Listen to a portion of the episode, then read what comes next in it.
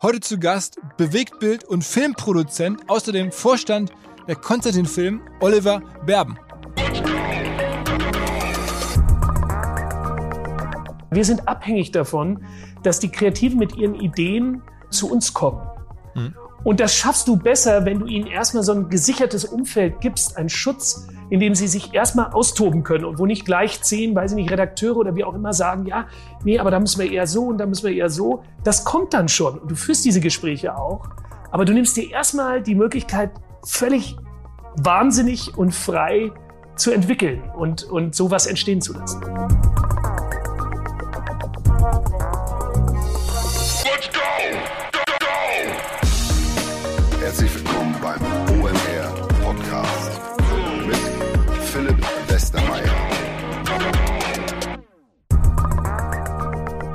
Was machen unsere Freunde von Vodafone in Düsseldorf?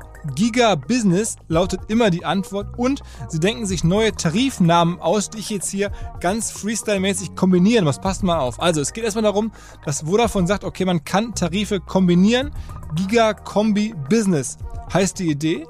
Man kann dann zum Beispiel einen Mobilfunktarif und einen Festnetztarif ähm, halt kombinieren, bekommt eine ganze Reihe von Vorteilen. Man könnte also nehmen als Mobilfunktarif zum Beispiel den Red Business Prime Tarif für 29 Euro im Monat, habe ich schon häufiger davon erzählt, das wäre dann die Mobilfunkseite. Und als ähm, Festnetz- und Internetseite gäbe es einen Tarif, der heißt Red Business Internet and Phone Cable 1000. Und wenn man die beiden kombiniert, bekommt man von dem zweiteren die ersten sechs Monate für 0 Euro, also in der Kombination dann kostenlos. Man hätte dann unbegrenztes Datenvolumen, man hätte dann ähm, 10 Euro äh, monatlich als Preisvorteil, man hätte 50% mehr Datenvolumen auf neun weitere Verträge eines Kundenkontos. Also es sich natürlich an Businesskunden, logischerweise. Das Ganze gilt für Neu- und Bestandskunden. Alle Informationen zu dieser Kombinationsidee gibt es unter vodafone.de slash giga-business. Eines der ganz großen Themen in der globalen Digitalwelt sind die Streaming Wars, also die Kämpfe der verschiedenen ähm, Streaming-Plattformen gegeneinander. Netflix gegen Disney Plus, gegen Join, gegen Mediatheken, gegen YouTube vielleicht. Da ist richtig viel los und mittendrin sind natürlich diejenigen, die diese Inhalte überhaupt produzieren, die Filme, die Serien, die verschiedenen Angebote überhaupt machen. Und da gibt es lokal eine ganze Reihe von Champions. In Deutschland vor allen Dingen Konstantin Film, diese ikonische ehemalige Kinoproduktionsfirma. Mittlerweile machen die ganz, ganz viel mehr TV natürlich, aber halt auch für Streaming-Plattformen. Und einer der Vorstände dort ist Oliver Berben, ein erfahrener deutscher ähm, Filmproduzent, Serien-TV-Produzent und wir haben halt gesprochen über genau das, was da passiert, über den neuen Wirecard-Film, den sie gerade in Vorbereitung haben und über diese ganze Szene. Eine Szene, die ich echt extrem gerne beobachte und ja, Oliver ist da einfach ein super Gesprächspartner und deswegen direkt rein ins Gespräch mit Oliver Berben. Moin Oliver. Hallo, vielen Dank, dass ich bei euch sein darf. Ist das korrekt? Ne? Konstantin Film heißt das Unternehmen, ne? So ist es, heißt es, es genau. Es hieß ja bis vor kurzem Konstantin Medien und dann habt ihr es auch nochmal verändert, ne? Ah, nee, das stimmt nicht ganz. Die Konstantin Medien ist ein eigenes, eigenständiges Unternehmen gewesen, heißt jetzt Sport 1 Medien ähm, und äh, hatte mit der Konstantin Film, auch wenn sie den gleichen Vornamen hatten, nichts zu tun. Sind zwei völlig unabhängige Unternehmen. Unser Unternehmen, also die Konstantin Film AG, heißt und hieß immer schon so, es gab mal vor vielen Jahrzehnten eine Umbenennung, da hieß sie Neue Konstantin Film. Und dann wurde das wieder zur Konstantin Film umbenannt. Und sag mal, ähm, das ist jetzt sozusagen eine der führenden deutschen, kann man schon sagen, glaube ich, Bewegtbildproduktionsfilme, oder? Also wir sind der größte unabhängige deutsche Player äh, am Markt, ja. Also es gibt äh, selbstverständlich noch eine ganze Reihe von vielen, vielen anderen und teilweise auch größeren Produktionsunternehmen, die haben meistens oder eigentlich äh, immer eine, eine entweder Broadcast oder, oder Medienbereich, äh, eine Mutter und sind mhm. dort sozusagen anhängig. Mhm. Das ist bei uns nicht so. Und ihr, ihr, ihr, gehört zu einem Schweizer Unternehmen mittlerweile dazu, ne? Ganz genau ist die Highlight Communication, unsere Muttergesellschaft, 100-prozentige Tochter sind wir von denen. Die Highlight selber ist ein Unternehmen, die sich auch viel äh, um den Bereich äh, Sport kümmert. Äh, es gibt einen Sender, der dabei ist, Sender und App, Sport 1, ähm, wie gesagt, jetzt auch Sport 1 Medien. Ähm, dann gehört dazu die Team, das ist ähm, die Vermarktungsagentur der Champions League. Ähm, Plaza Media, ein Unternehmen, was sich um äh, die technische ähm, äh, Produktion von der Übertragung von Fußballspielen und Sportereignissen kümmert. Also es gibt eine ganze Reihe von sehr sportaffinen Sachen und wir sind der, der Paradiesvogel da drin. wie, wie groß ist denn der Paradiesvogel? Sag mal so eine Ekte. Also wie viele Menschen arbeiten bei, bei Konstantin Film? Wir sind dann äh, ansässig mit dem Haupthaus in München. Ähm, Im Haupthaus selber arbeiten an die 200 Leute. Ähm, dazu kommen dann äh, eine ganze Reihe von Töchtergesellschaften, von Tochtergesellschaften. Die Töchter selber sind sehr eigenständig bei uns, äh, werden durch eigene Geschäftsführung geführt, hängen aber ähm, an der Firma mit dran. Äh, da gibt's die größte sicherlich, die Konstantin Entertainment, die in Unterföhring sitzt. Das sind alleine zwischen 300 und 400 Mitarbeiter, die da nochmal dazukommen. Und dann die einzelnen Töchter, das sind Unternehmen, die in Köln, Berlin, München sitzen, ähm, die Movie, die Redpack, ähm, Hagamos, Olga Film. Äh, insgesamt ähm, auch äh, mit dem internationalen Bereich komme ich gleich nochmal dazu, sind wir so ja bestimmt an die 800, 900 Leute. Okay. Und ähm, wie bist du da sozusagen zum, zum zweiten Mann, wenn man das so sagen darf, äh, hochentwickelt? Ich meine, du, man, du machst ja schon seit vielen Jahren ähm, Produktion, das, das habe ich verfolgt, aber wie, wie ging dein Weg jetzt sozusagen? Das ist ja schon auch ein bisschen ein Konzern jetzt, ne? Ich, ich frage mich das auch immer wieder. ich bin, ich, bin ähm, ich komme äh, eigentlich aus einem ganz anderen Bereich. Ich habe ähm, Luft- und Raumfahrttechnik studiert in Berlin und bin dann eigentlich über über die die äh, über einen Regisseur, einen befreundeten Regisseur in die Filmproduktion reingekommen, habe bei Produktionen dann als Fahrer, Aufnahmeleiter und sowas immer gearbeitet und habe dann mit ihm zusammen nach einer Zeit ähm, 1996 war das eine eigene Firma aufgemacht, das war die Movie, die gibt's auch heute noch, ist heute eine Tochtergesellschaft der Konstantin Film mit dem Sitz in Berlin und wir haben damals angefangen selbstständig ähm, zunächst Fernsehen, dann auch Kinofilme zu produzieren und nach so circa drei Jahren habe ich äh, Bernd Eichinger kennengelernt im Rahmen einer, äh, einer Anfrage von mir, weil ich äh, gerne ähm, ihn als Partner haben wollte von dem ersten Kinofilm, den wir gemacht haben. Und er war dann derjenige, der mich angesprochen hat, ob ich mir vorstellen könnte, ähm, zusammen mit der Konstantin zu arbeiten. So fing das an. So bin ich überhaupt dazu gekommen. Ich meine, man muss ja sagen, Bernd Eichinger, absolute Legende. Ne? Also das ist sozusagen vielleicht schon so der ähm, ja, bekannteste, erfolgreichste, krasseste Story-Produzent überhaupt in der deutschen Nachkriegswelt, so ungefähr, oder? Ja, er hat, ähm, er war so für mich und wie für viele andere auch, natürlich war so äh, der, der Leuchtturm von dem, wo man hin möchte, was man erreichen möchte, was man ähm, an Produktionen und dann natürlich auch an Zuschauern schaffen wollte. Und er war der Erste, der ähm, sich darum gekümmert hat, den so oft bescholtenen Mainstream sich auf die Fahne zu schreiben und zu sagen, eben, ich möchte mit dem, was ich mache, viele Menschen erreichen. Und bestenfalls nicht nur in Deutschland, sondern international. Mhm. Und das ist am Ende auch die, die Mission, die ihr bis heute habt. Ne? Also das heißt, ähm, äh, du versuchst auch mit euren, du kannst ja gleich mal ein bisschen erzählen, welche Produktion du zuletzt sozusagen vor allen Dingen verantwortet hast oder was ihr da jetzt zuletzt ähm, mhm. ja, veröffentlicht habt. Und immer der Ansatz ist, der muss ja auch bei euch sein, das ist kommerziell, das muss schon auch um, wirtschaftlich funktionieren. Ihr seid jetzt da nicht irgendwie reine Kultur schaffen in dem Sinne.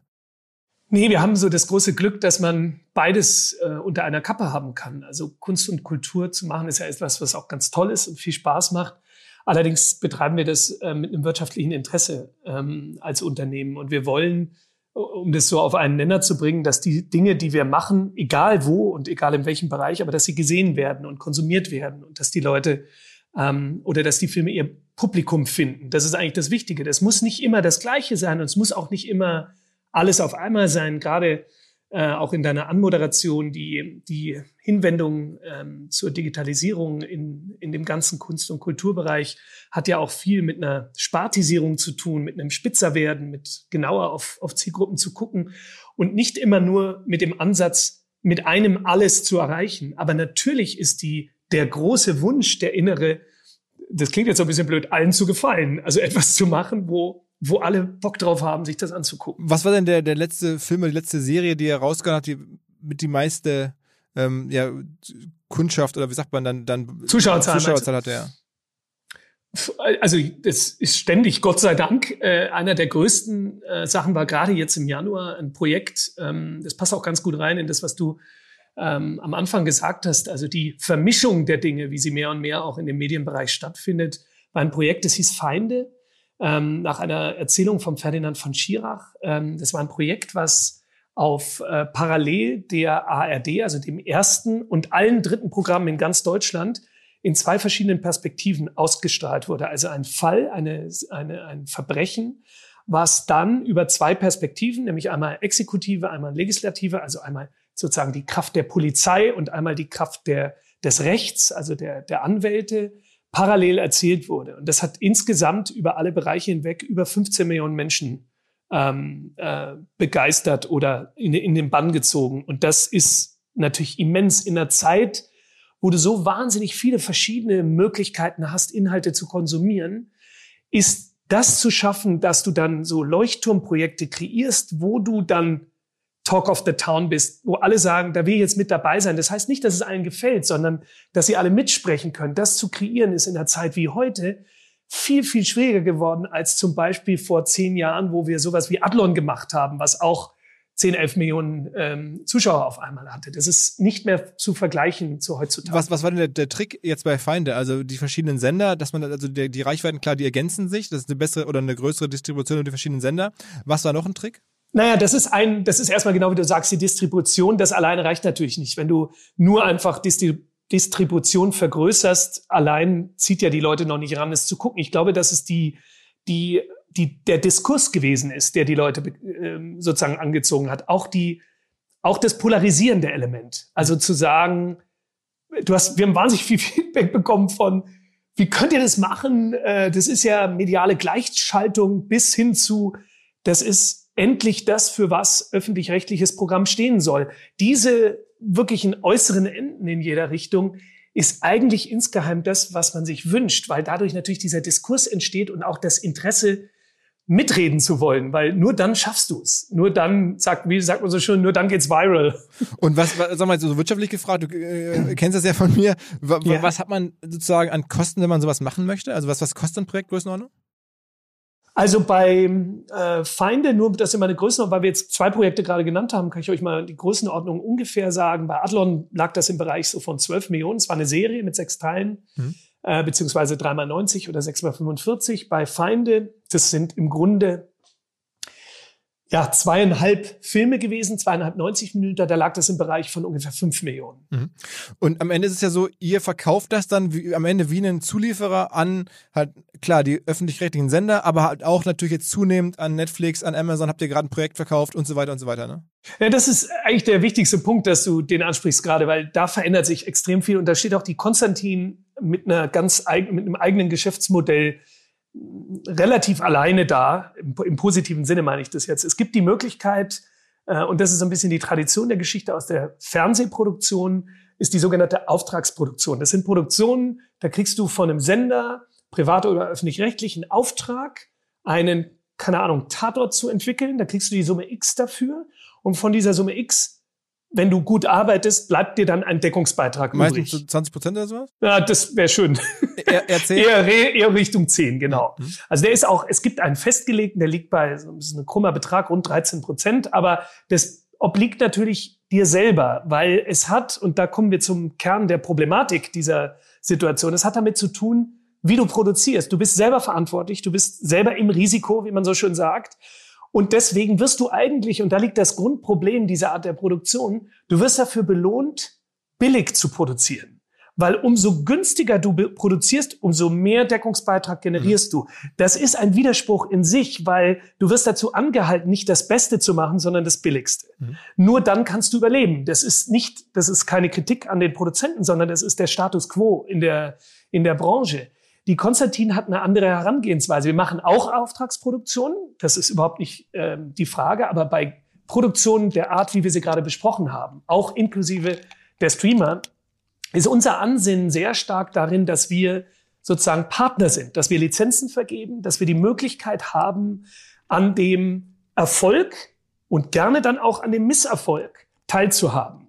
Also sprich, wir wollen selber investieren, wir gehen selber mit Geld rein, wollen aber dann auch die Möglichkeit haben, selber an einem Erfolg zu partizipieren. Und das bedeutet im Umkehrschwung, dass du nicht so günstig wie möglich produzierst, sondern so aufwendig und so teuer wie möglich, weil du den, die, die Hoffnung natürlich damit hast, gerade auch im internationalen Markt, die Sachen zu verkaufen und besser zu verkaufen, wenn sie besser aussehen und besser hergestellt wurden.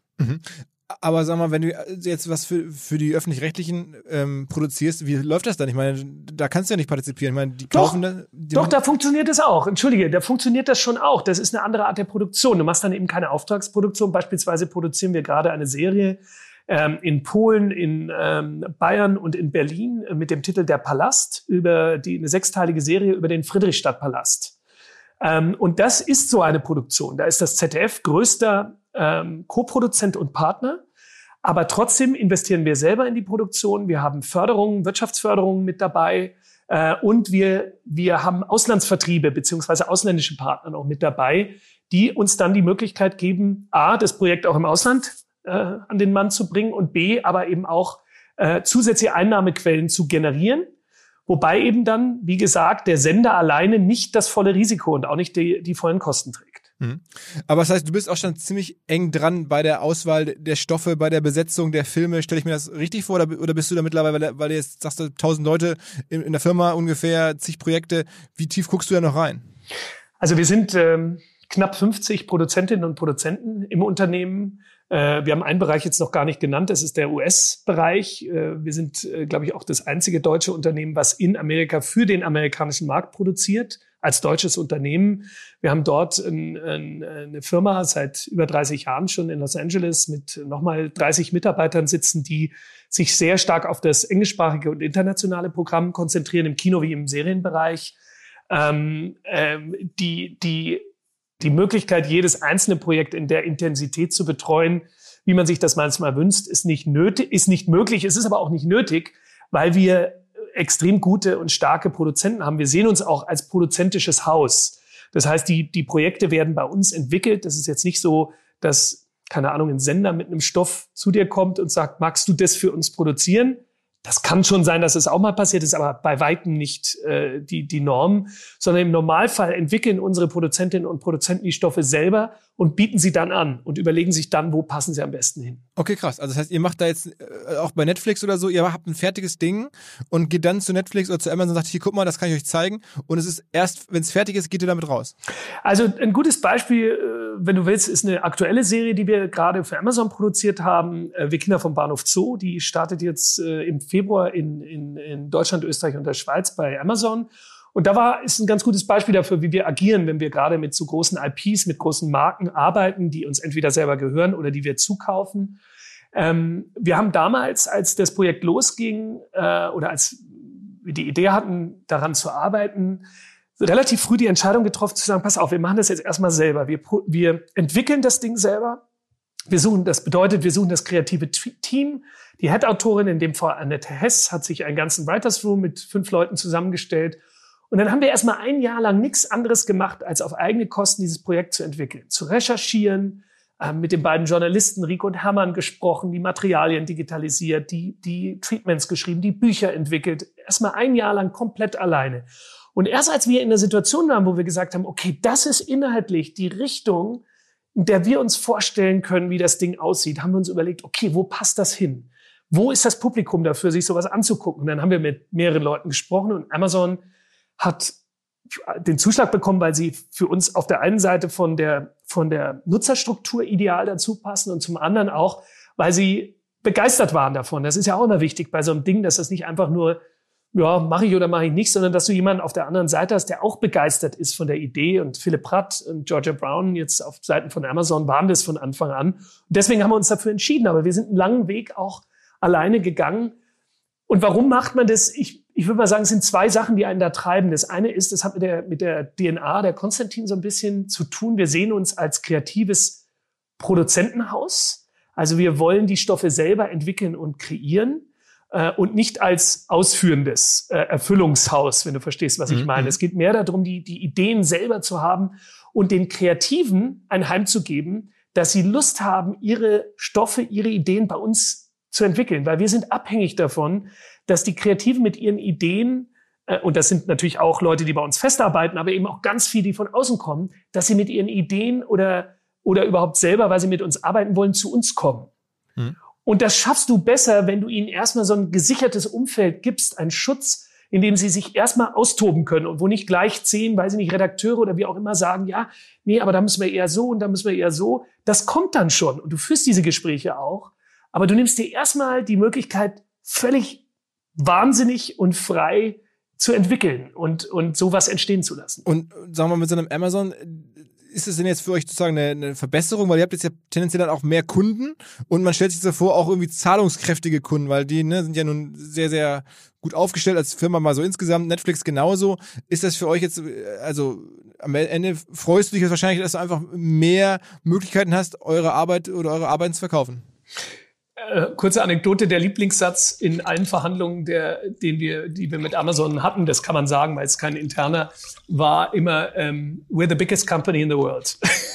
war immer so der erste Satz. Äh, äh, ja, haben Sie recht, haben Sie recht. Ja, ist so, ja, kann man nichts sagen. Äh, also ja, das stimmt. Das sind extrem große Firmen und äh, Firmenkonglomerate und teilweise übrigens auch ähm, Partner, die nicht primär aus diesem Bereich kommen und ja, auch nicht primär damit zu tun haben, was, was natürlich auch nochmal eine völlig andere Frage ist, als wenn du mit einem Fernsehsender oder einem, einem Studio oder so sprichst, dessen DNA und Leben das ist, so zu produzieren. Also ja, das ist so. Diese Firmen sind, sind sehr groß, sind auch finanzstark. Das bedeutet aber nicht, dass sie mit Geld um sich schmeißen. Im Gegenteil. Aber was natürlich passiert, und das stimmt, was du gesagt hast, ist, es gibt mehr Partner, es gibt mehr Möglichkeiten heute. Das ist ganz einfach. Du hast vorhin über Kunden gesprochen. Wir sehen als Kunden, obwohl du wirtschaftlich recht hast, in dem Augenblick Amazon, aber eigentlich sind unsere Kunden die Nutzer. Eigentlich sind unsere Kunden die Leute, die sich die Serie, den Kinofilm, den Fernsehfilm am Ende angucken. Weil wenn es denen nicht gefällt, ist, ist das Ding durchgefallen und der, die Firma sozusagen, die dazwischen sitzt als als Streamer, als Broadcaster ist nur der Mittelsmann. Selbst wenn die es nicht gut fanden, das Publikum aber ja, wird es weitergehen. Wenn du verstehst, was ich meine. Und selbst wenn die, sie es gut fanden und das Publikum nicht, ist das Ding tot. Also sag, sag mal so eine, so eine, sagen wir so ein paar Eckdaten zu einem Amazon-Deal. Ähm, jetzt äh, eine fünfteilige Serie, die wir Kinder vom Bahnhof, so war das? Fünf Teile? Äh, acht. Ah, Entschuldigung, acht Teile. Ähm, acht. Ah, jeweils 60 Minuten? Äh, jeweils 50 Minuten 50. ungefähr. Das ist ja das Schöne, auch im Streaming-Bereich ist das nicht ganz so wichtig. Also im Fernsehen ist das sehr getaktet, was die Minutenanzahl bet betrifft. Im Streaming-Bereich kannst du da mehr dir kreativen Freiraum geben. Es gibt zwar eine, eine, Folge, die ist nur 40, eine andere, die ist dann 60, aber ungefähr im Schnitt sind es 50 Und, und dann hat das auch wieder so ein, ein Volumen von 10, 12 Millionen Euro? Nee, das ist weit über, über 20 Millionen in dem Fall. Okay. Es ist eine der, wenn nicht die teuerste deutsche Serie, die jetzt mal im Verhältnis zum Folgenpreis produziert wurde. Da sieht man schon sehr deutlich, dass äh, der, die Richtung, in die es geht. Das heißt, die, der, der, der Wunsch, große Produktionen aus lokalen Orten. Deutschland ist für Amazon der zweit- bzw. drittwichtigste Markt der Welt. Muss man sich mal vorstellen, immerhin. Mhm. Äh, der Wunsch, dort lokale Produktionen zu machen, die die Themen behandeln, die aus dem Land kommen, aber die Möglichkeit haben, weltweit die Menschen zu erreichen, dieser Hunger ist immens groß.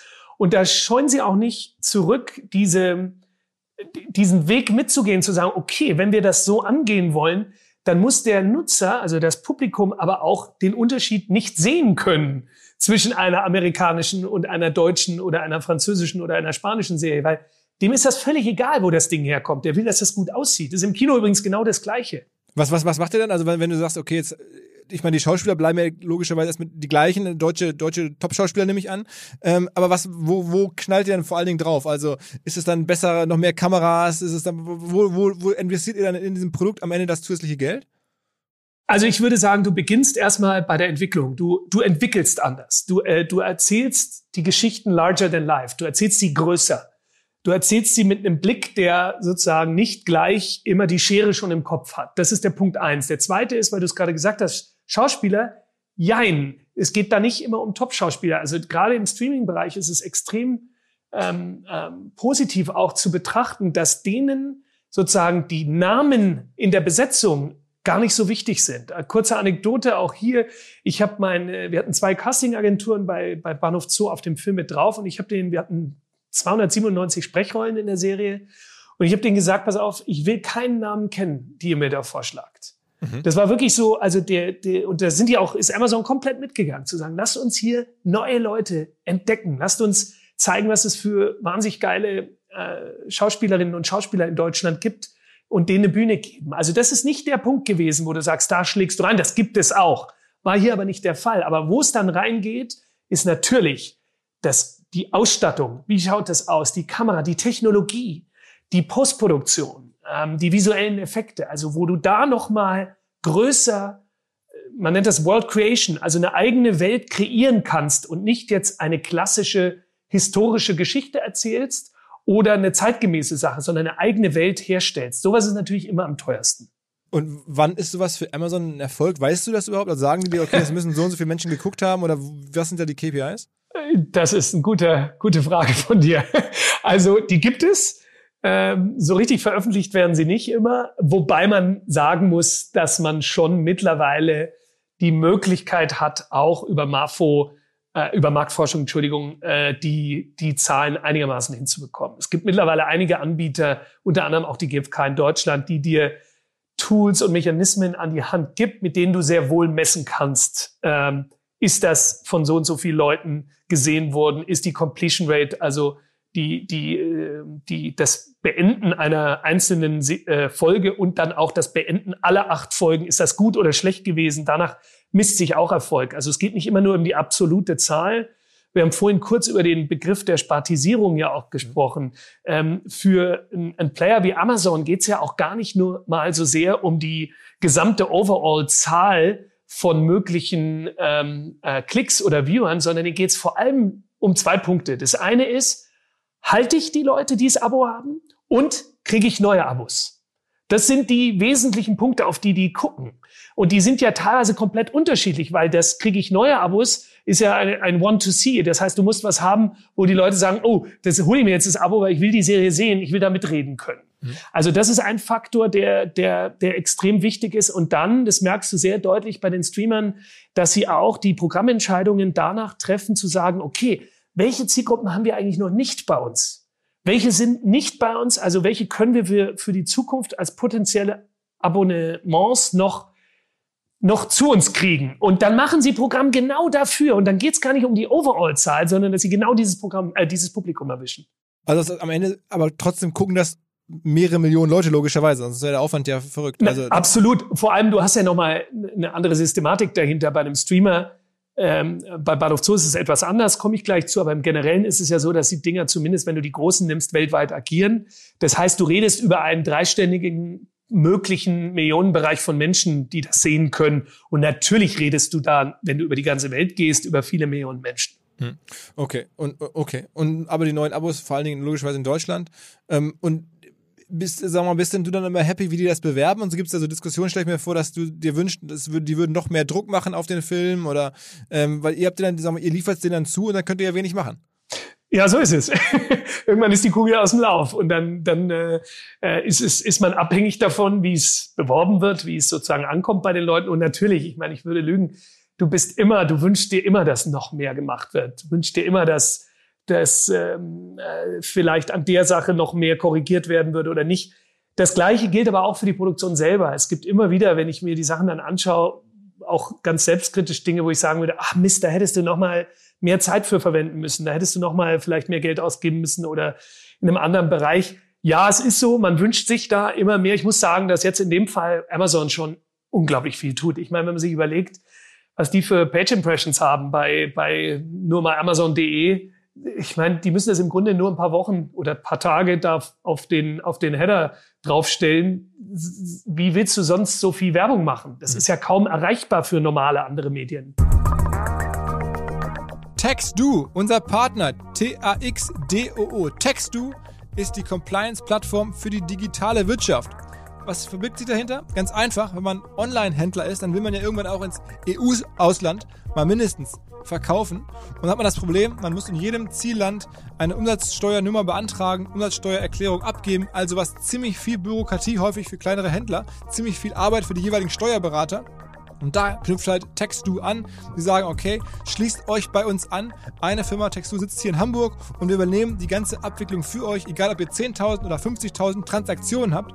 Wir kümmern uns darum, dass das alles umsatzsteuermäßig konform abgewickelt wird in den jeweiligen Ländern. Übrigens auch rückwirkend möglich für Transaktionen aus der Vergangenheit. Auch das kriegen die hin.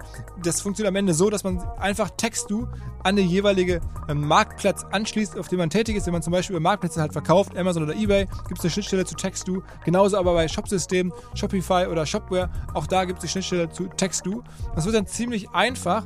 Firmen wie ähm, Ankerkraut, Little Lunch, Snox, die man ja hier aus dem ähm, Podcast kennt, die nutzen das, aber selbst DAX-Konzerne gehören zu, zu, den Kunden von ähm, TextDo. Sagen über sich selber, wir sind der Dolmetscher zwischen der Welt des E-Commerce und der komplexen Welt der Regulatorik.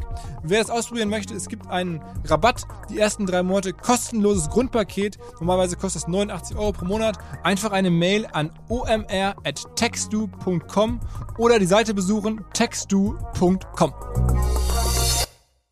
Und äh, sagen wir mal, eine Sache, äh, ich höre von so vielen Leuten, dass sie jetzt an Amazon oder an Netflix äh, verkaufen, weil sie alle, mit allen, die meinen Freunde, Bekannten, die jetzt irgendwie im, im, im Film oder Dokumentationsbusiness irgendwie sind, die träumen natürlich alle davon, äh, auf eine der Plattformen zu kommen. Wie viele Menschen äh, treffen eigentlich diese Entscheidung? Also wie viele Gatekeeper gibt es am Ende? Also du wirst ja wissen, also ich meine, du redest ja wahrscheinlich mit denen regelmäßig. Gibt es jetzt bei Amazon zwei, drei Leute am Ende, die den Einkauf machen für die gesamte Plattform in Deutschland zumindest?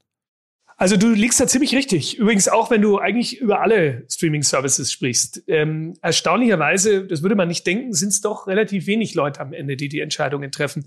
Ähm, und das verändert sich auch. Wir merken wahnsinnig deutlich, dass wir in einem, in einem Bereich tätig sind und, und natürlich mit den Streamern an allererster Stelle, die, die einen, einen neuen Bereich einläuten, eine neue Art von Medienkonsum, aber umgekehrt eben auch eine neue Art der Produktion selber. Und das verändert sich. Also ein gutes Beispiel ist bei Netflix, kannst du sehr deutlich sehen, wie ständig kontinuierlich auch die Systematiken innerhalb des Unternehmens sich verändern. Die Zuständigkeiten, äh, die Bereiche, also wie ist die Welt aufgeteilt, weil im Grunde reden wir über einen Weltfernsehsender. Ein Fernsehsender, der die ganze Welt mhm. betreibt. Und sowas ist natürlich wahnsinnig schwierig, wie wir wissen, weil jeder, jedes Land natürlich nach völlig eigenen Gesetzen läuft. Die haben es aber gut raus, muss man sagen. Und im Wesentlichen kann man äh, das zusammenfassend so sagen, dass es eigentlich eine Dezentralisierung ist. Also sie bemühen sich sehr deutlich, die Entscheidungen, die Programmentscheidungen, die Produktionsentscheidungen auf einem kurzen Weg zu treffen. Das wäre auch nicht anders möglich. Wenn du das am Ende des Tages alles über Burbank am Ende in Los Angeles entscheiden würdest, würde es nicht hinhauen. Das würde nicht klappen, weil die, die Länder dazu zu unterschiedlich sind. Und das merken die Firmen und sie fangen auch an, mehr und mehr so zu agieren. Jetzt sprechen wir über die internationalen Player. Wenn du mal auf die lokalen guckst, jetzt TV Now in Deutschland oder Join. Sind die relevant für euch? Also macht ihr das? Ja, total. Also wir haben für TV Now gerade im Speziellen, die würde ich schon bezeichnen als wahrscheinlich den größten äh, und auch wahrscheinlich erfolgversprechendsten deutschen Streamer, den es geben wird in den nächsten Monaten und Jahren. Ziemlich sicher. Mhm. Da das steht, ist ja das von RTL oder von Bertelsmann? RTL steht die Bertelsmann-Gruppe dahinter. Das, die haben eine große, ihr kennst ja wahrscheinlich diese Content Alliance. Ja, ja, ja. Das ist ein, die haben sich da wirklich was vorgenommen und die reden nicht nur drüber, die machen es auch. Also das Hauptproblem ja für, für diesen Bereich im Streaming, das haben wir bei Disney jetzt gesehen, bei Warner, bei HBO Max, oder jetzt nicht zuletzt auch natürlich durch RTL TV Now ist, die unglaubliche Investition, die du tätigen musst, um so einen Streaming-Service aufzubauen. Nicht so sehr im Technischen. Diese, die, die Technik ist eine Sache, die ist auch nicht billig. Aber das Hauptproblem sind die Programme. Das kostet ja ein Vermögen, äh, auf der ganzen Welt diese Programme herzustellen. Mhm. Und äh, für einen lokalen Player natürlich weniger, weil es lokal ist, aber die haben natürlich im Verhältnis auch weniger Geld zur Verfügung. Also es ist ähnlich. Eine, einen neuen ein neues Modell aufzubauen. Disney Plus, guck dir das an. Also die, die Veränderung auch zu sagen, okay, wir gehen mit Sachen jetzt vielleicht nicht mehr ins Kino, wir gehen direkt auf den Streamer drauf. Warum machen wir das? Nicht, weil wir nicht glauben, dass der Film im Kino funktioniert, sondern eigentlich genau, weil wir glauben, dass er funktioniert, müssen wir mit so einem starken Ding auf den Streamer gehen, um die Leute dahin zu locken. Mhm. Das heißt, wir befinden uns momentan noch in so einem, in einem wirklichen Aufbau dieser Bereiche. Deswegen wird sich das auch kontinuierlich verändern. Sortier mal die, die Streamer nach Relevanz. Also wenn du jetzt irgendwie den träumen dürftest, dann würdest du am liebsten immer Netflix, dann Amazon, dann, nee, dann, nee. dann TV Now, nee. dann Join oder wie muss ich das vorstellen?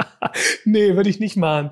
Ähm, ich glaube, dass die Reihenfolge nicht generalisiert werden kann, weil sie abhängig ist von, der, von dem Produkt. Du musst dir eigentlich die Streamer angucken, in der Form, wie du sie gerade genannt hast, und zu schauen, für was stehen die, was haben die und für Disney Plus auch noch. Disney Plus ist mittlerweile auch relativ groß. Genau. Ne? Also fangen wir mal mit Disney Plus an. Also wenn du jetzt mal Disney Plus alleine nimmst, das ist Disney. Hm.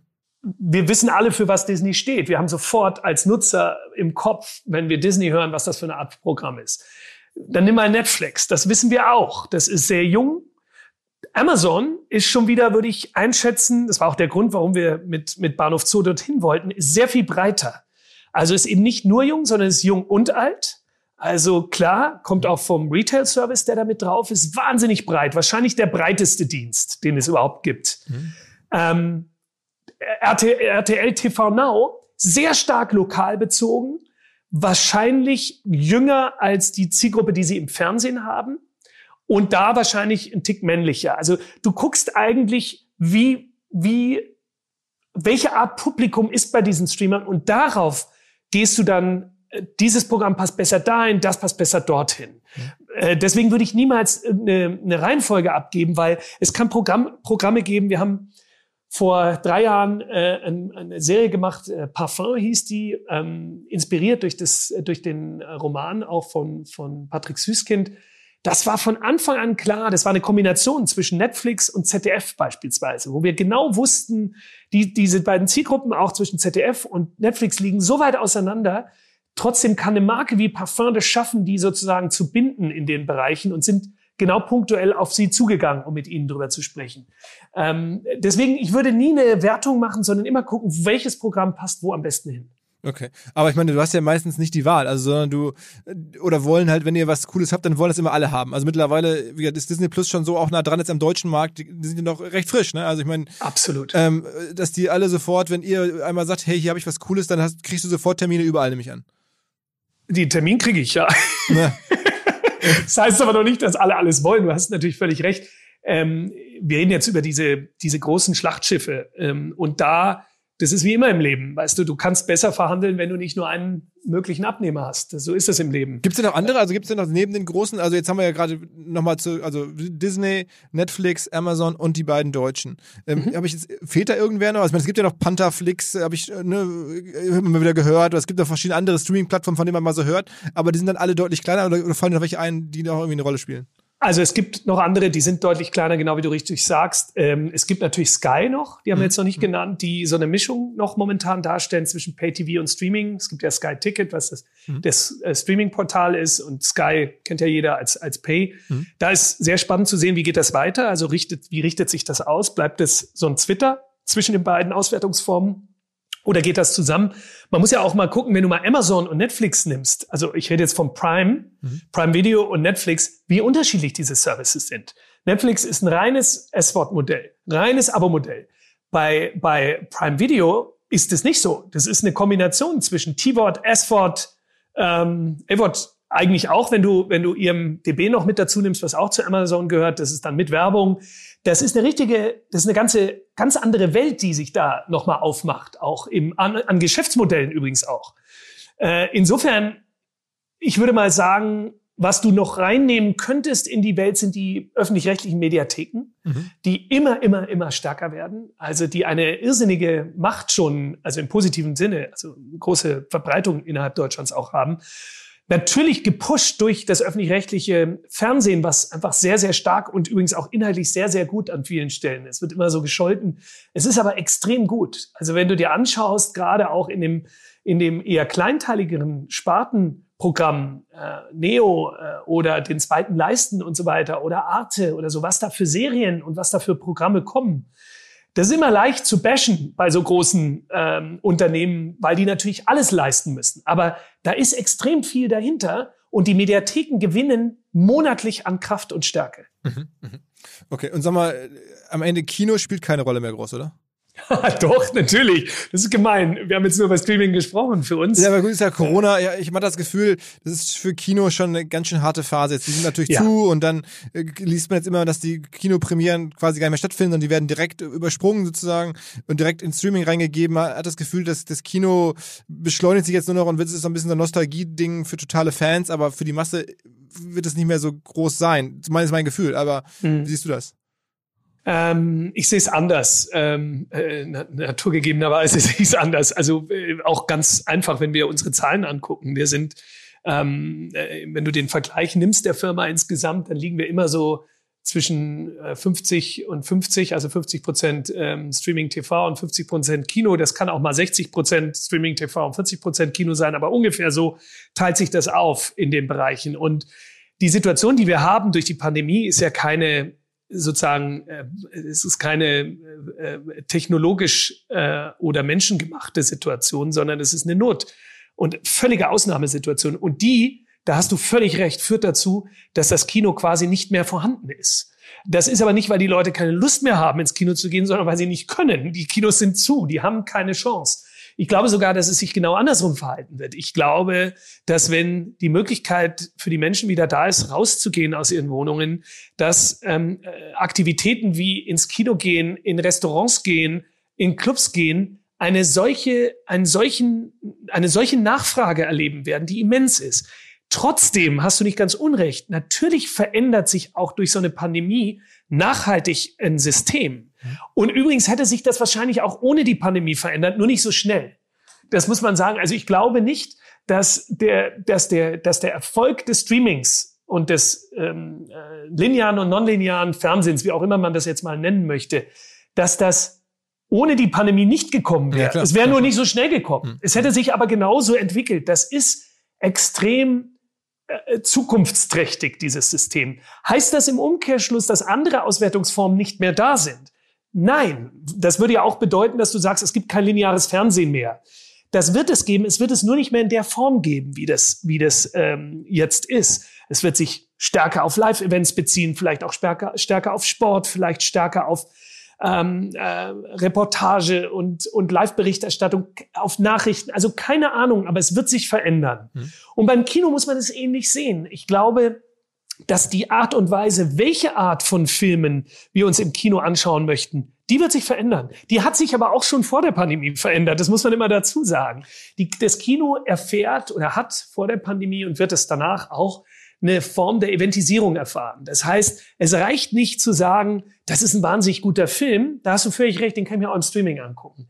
Wenn das Ding aber in seiner Besonderheit so ist, dass es dadurch lebt, dass du dieses Erlebnis mit vielen Menschen teilst. Ich nehme jetzt mal als Beispiel eine Komödie. Mit 300, 400, 500 Menschen in einem Raum zu sitzen und zu lachen, macht was anderes mit dir persönlich, mhm. nicht mit den Menschen, sondern mit dir persönlich, als wenn du das alleine zu Hause dir mhm. anschaust. Mhm. Das wird der Mensch nicht missen wollen. Warum soll er, wenn er kann? Mhm. Das zweite ist riesige Spektakel.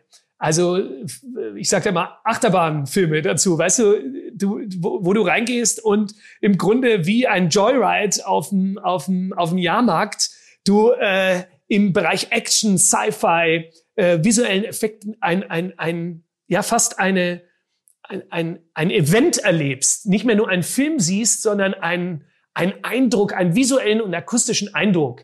Diese Arten der Produktionen die werden im Kino immer funktionieren, weil sie nicht, die kannst du nicht nach Hause bringen, weil das System dafür nicht reicht. Und das hat nichts mit der Technik zu tun, sondern es hat eben doch dann was mit der Größe und mit dem schwarzen und dem abgedunkelten Raum und dem Gemeinschaftserlebnis zu tun.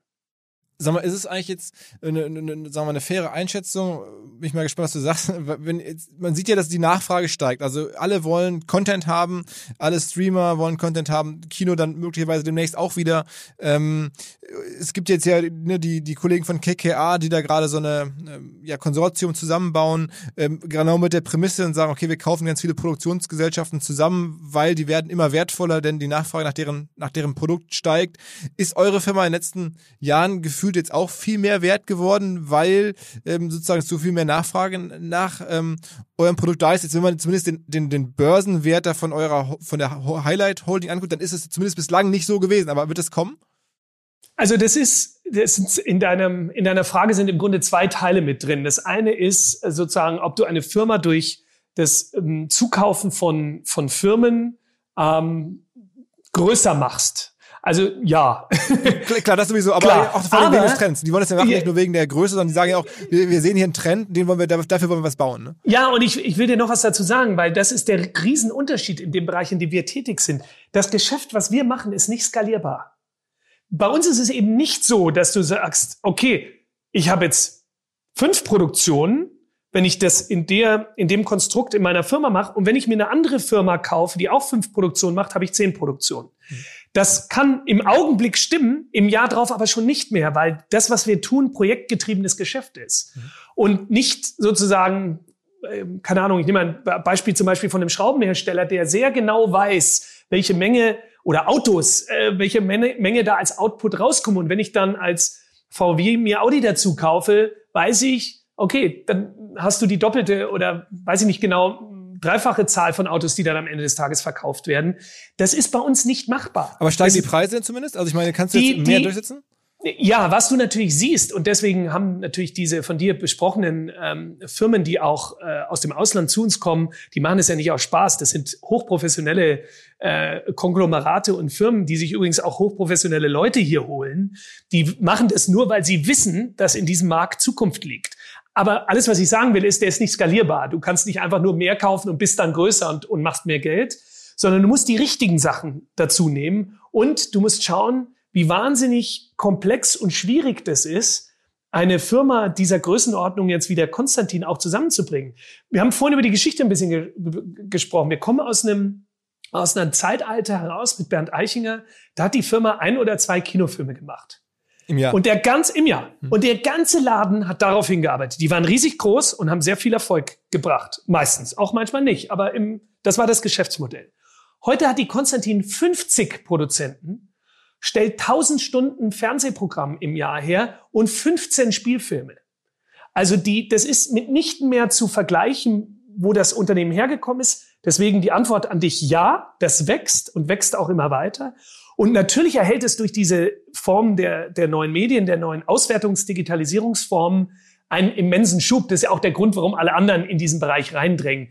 Was ich dir nur damit sagen will, ist, das pure Zukaufen von Firmen führt nicht dazu, dass du wertvoller oder größer wirst. Aber also das heißt, du, du jetzt für Anleger, also wenn man da jetzt mitmachen wollte, könnte man ja sogar bei eurer Mutter mitmachen als Anleger. bei, ne? bei, unserer Mutter ja, bei uns leider nicht. Wir sind nicht am, am Markt dotiert. Genau, genau. Aber die Highlight, dann hätte man allerdings auch noch die Sport 1 mit dabei und noch, was du gerade am Anfang erzählt hast, die Plaza genau. und so auch noch mit dabei. Das heißt, man so hätte dann so eine, vielleicht läuft es bei euch extrem gut, aber dann woanders schlecht, weiß man nie. Ähm, dann hat man dann, dann, dann hat man auch nichts gewonnen. Aber okay, trotzdem verstanden. Also da glaubst du, musst du ja auch, dass jetzt sozusagen äh, der Wert dessen, was ihr tut, steigt, weil einfach die, die Nachfrage und nach eurem Output steigt und ihr könnt den Preis dann doch irgendwie höher ziehen. Also wenn ich dir dazu noch was sagen darf, das ist nicht nur ein Glaube, sondern das, das zeichnet sich auch ab. Also wenn ich mir anschaue, dass im Bereich zum Beispiel der der fiktionalen ähm, äh, Streaming- und Fernsehproduktion du ein Wachstum hast von Umsatz äh, und teilweise dann auch in dem, in dem Bereich der Margen von jährlich zwischen 15 und 20 Prozent jedes Jahr, dann siehst du, dass das ansteigt. Das ist nicht nur ein Glaube, sondern du siehst faktisch, dass das mehr wird. Äh, wir haben ja den Grund dafür gerade schon mhm. in, in den letzten Minuten auch genannt. Es gibt einfach mehr Abnehmer. Es gibt mehr Player, es gibt mehr äh, Konsum auch bei den Menschen. Es ist, hat ja nicht dazu geführt jetzt, dass die beispielsweise die traditionelle Zeit, die die Leute vom Fernsehen verbringen, klar ist die leicht zurückgegangen, wobei sie jetzt übrigens wieder nach oben gegangen ist in Zeiten der, von Corona. Aber sie ist natürlich nicht in dem Verhältnis zurückgegangen, wie neue Menschen, die sich überhaupt nicht damit beschäftigt haben, dazugekommen sind. Das heißt, insgesamt konsumieren die Menschen mehr Medien und zwar jedes Jahr. Ähm, geht natürlich auch irgendwann nur so lange weiter. Irgendwann, irgendwann ist irgendwann, endlich, ne? Ja, weil es hat am Ende des Tages was mit dem Zeitmanagement zu tun. Am Ende kämpfst du eigentlich gar nicht so sehr um, um die Menschen, du kämpfst um deren Zeit. Also wie viel Zeit haben sie wann und wo, sich das anzugucken? Und natürlich, wenn sich die Technologien auch in anderen Lebensbereichen verändern werden, nimm mal Transportwesen. Wenn sich in den nächsten fünf bis zehn Jahren die Art und Weise, wie wir uns fortbewegen, mehr zu einer autonomen Richtung bewegt, was machen die Menschen denn dann, wenn sie nicht mehr selber das tun? Was tun die dann? Das können wir uns doch überlegen. Also da hoffst du natürlich, dass sie dann irgendwie, dass sie dann irgendwie Filme gucken oder, oder ganz genau, ja, oder eine Zeitung lesen oder deinen Podcast hören oder mhm. sie werden auf jeden Fall ihre Zeit für etwas verwenden. Okay, und sag mal, was, was war das erfolgreichste reichweitenmäßige Produkt, das, das du je in deinen 25 Jahren gemacht hast? Oh. Also Boah, das ist eine gute Frage. Also dann müsste man ja, das ist schwer, glaube ich, zu sagen, weil du müsstest ja, so wie du die Frage gerade gestellt hast, wirklich sämtliche Reichweiten dann zusammennehmen. Und das könnte ich dir nicht sagen, weil ich zum Beispiel speziell, wenn du im Streaming-Bereich dann Sachen rausbringst, die auch ins Ausland gehen, die Zahlen dann nicht kennst. Du kennst zwar die Territorien, wie sie funktionieren, also Parfum ist ein gutes Beispiel. Da haben wir von Netflix schon sehr genau be äh, gesagt bekommen, äh, wo hat es wahnsinnig gut funktioniert, auch in Territorien, wo wir es nie gedacht hätten. Äh, aber wir wissen nicht die, die, die Zahl. Deswegen kann ich dir auch nicht die Zahl nennen, wie viel das am Ende des Tages waren. Was ich dir sagen kann, ist es in Deutschland bezogen schon, mhm. was die, was die Millionen immer sind. Das ist schon in, in dem Bereich, äh, ja, bei Feinde mit äh, 15, 16 Millionen. Das ist schon eigentlich unschlagbar. Bist, ne? Ja, das ist schon eigentlich echt unschlagbar. Also für, für ein einzelnes Produkt. Ähm, es gab ein paar so Sachen, die wir hatten, die so groß gewesen sind. Äh, Adlon haben wir vorhin genannt, das Sache haben wir vorher genannt. Es gibt aber auch beispielsweise immer wieder Einzelspiele. Wir haben vergangenes Jahr eine neue Reihe gemacht. Ähm, Tod am Meer hieß das. Die Toten am Meer, entschuldige, das Ding hat neun Millionen Zuschauer gemacht als einzelner Film. Das wird, geht jetzt wo, in wo Reihe der, wo, wo lief der? in der ARD. Hm. Mal, also, ihr, du hast immer wieder so große Reichweiten und, entschuldige, dann bin ich auch durch, was dazu kommt, ist, wir, wir reden meistens noch jetzt von den Zahlen, die aus der linearen Nutzung kommen. Mhm. Die nonlineare Nutzung, also sprich die Nutzung über Mediatheken und Streaming-Service, die ja additiv zu sehen ist, oder auch YouTube, die kommt natürlich dann noch mit drauf. Wir haben nur in Deutschland und auch in anderen Teilen der Welt immer noch das Problem, dass wir noch nicht die richtige Technologie haben, das alles zu vereinen in der Zählweise. Das wird kommen. Das ist ein reines technisches Problem. Und es ist auch schon viel besser geworden als vor drei Jahren. Aber wir, wir, wir, wir halten uns noch stark an der linearen Quote fest, was kein wirkliches Zukunftsmodell ist. Aber ich, wenn ich das so höre, dann habe ich das Gefühl, ihr setzt auch, oder sagen wir, der Treiber oder ein Erfolgsfaktor, der ziemlich groß zu sein scheint, ist ja auch ähm, der Stoff selber. Und da greift ihr auch bestehende Marken zu. Also, ne, jetzt äh, wie Kinder vom Bahnhof Zoo. Das ist ja schon, sagen wir mal, eine Marke weltweit seit den 80er Jahren, seit es zum ersten Mal rauskam. Und das Parfum genauso. Ähm, oder jetzt Schirach, Feinde. Das ist ja auch alles, sozusagen, ihr greift ja. auf bestehende Sachen eigentlich, ja. ihr kauft die Rechte ein. Ist das mittlerweile der wichtigste einzelne Treiber? Wie bekannt und wie groß ist die Story und, und, und, und sozusagen das, die Marke ja am Ende schon? Es ist ein extrem wichtiger Punkt. Und ich würde sagen, für die Konstantin und ihre DNA, auch wenn du jetzt mal die Filme dir anguckst, die Bernd Eichinger seinerzeit noch gemacht hat, schon vor 30 Jahren, war das genauso. Das waren immer sehr, sehr große Marken. Was ist der Grund dafür? Also klar, auf der einen Seite sind solche Sachen teuer, weil du musst diese Marken meistens kaufen. Das kostet viel Geld immer. Was kostet, was kostet der Buchrechte an dem? Das an dem ist total schwer. Du, das kann anfangen bei äh, keine Ahnung, fünf oder zehntausend Euro und kann Millionen kosten am Ende des Tages. Also wir haben beispielsweise vor einigen Jahren ähm, äh, die Rechte gekauft an einem Videospiel mit Resident Evil, was mittlerweile eine der erfolgreichsten Produktionen der Konstantin geworden ist im Kinobereich. Jetzt geht das äh, für Netflix in Serie, äh, haben wir Drehbeginn in, in Südafrika bald. Also diese Markenpolitik ist etwas, was für uns extrem, extrem wichtig ist. Dann, dann Und das kommt, was habt ihr für die, Entschuldige. Ihr macht doch jetzt die Wirecard-Story, habt ihr auch gekauft, ne? Nein, wir haben die Wirecard-Story nicht gekauft, die kann man nicht kaufen, sondern wir haben einen Deal gemacht, ähm, der aber weit über Wirecard hinausgeht, sondern wir haben einen Exklusivdeal mit der Süddeutschen Zeitung gemacht. Ähm, und der bezieht sich dahingehend, dass wir ähm, äh, Rüdiger Bös, einer unserer Produzenten, der zu uns gekommen ist, der früher bei Pro7 Sat1 war, hat diese Idee und auch diesen Deal in die Firma reingebracht. Ähm, äh, das erste Mal, dass ein Produktionshaus sozusagen einen Exklusivdeal mit einem Verlag abschließt, um in beide Richtungen zu arbeiten. Die eine Möglichkeit ist, es gibt Stoffe, die innerhalb der Süddeutschen äh, recherchiert, äh, geschrieben worden sind oder in Zukunft geschrieben werden, an die man sich dranhängt, um eine Dokumentation, Fiktionalisierung, egal was herzustellen. Es gibt aber auch die andere Richtung, dass man sagt, wir entwickeln innerhalb der Konstantin eine Geschichte, eine Thematik. Könnt ihr euren Apparat, euren starken, großen Recherche- und Journalismusapparat auch auf so ein Thema setzen und könnte das auch für euch eine spannende Geschichte werden? Und so gesehen da eine Befruchtung stattfinden. Und da entstehen eine Vielzahl von Projekten draus. Nicht nur einzelne, sondern wirklich eine Vielzahl. Das ist eine extrem tolle und fruchtbare Zusammenarbeit und übrigens auch für die Produzentinnen und Produzenten und wahrscheinlich auch auf der anderen Seite für die Journalistinnen und Journalisten was ganz Neues, weil sie plötzlich nochmal ganz anders über ihren eigenen Beruf und das, was sie machen, nachdenken können. Gibt aber wann, wann kommt das raus, das, euer Wirecard-Projekt? Äh, Wirecard ist eines der Projekte, wobei wir uns nicht an dem Wettbewerb beteiligt haben, wer ist da am schnellsten draußen, sondern man merkt ja gerade sehr deutlich, dass noch nicht mal im Ansatz alles rausgekommen ist, was da gerade eine Rolle spielt.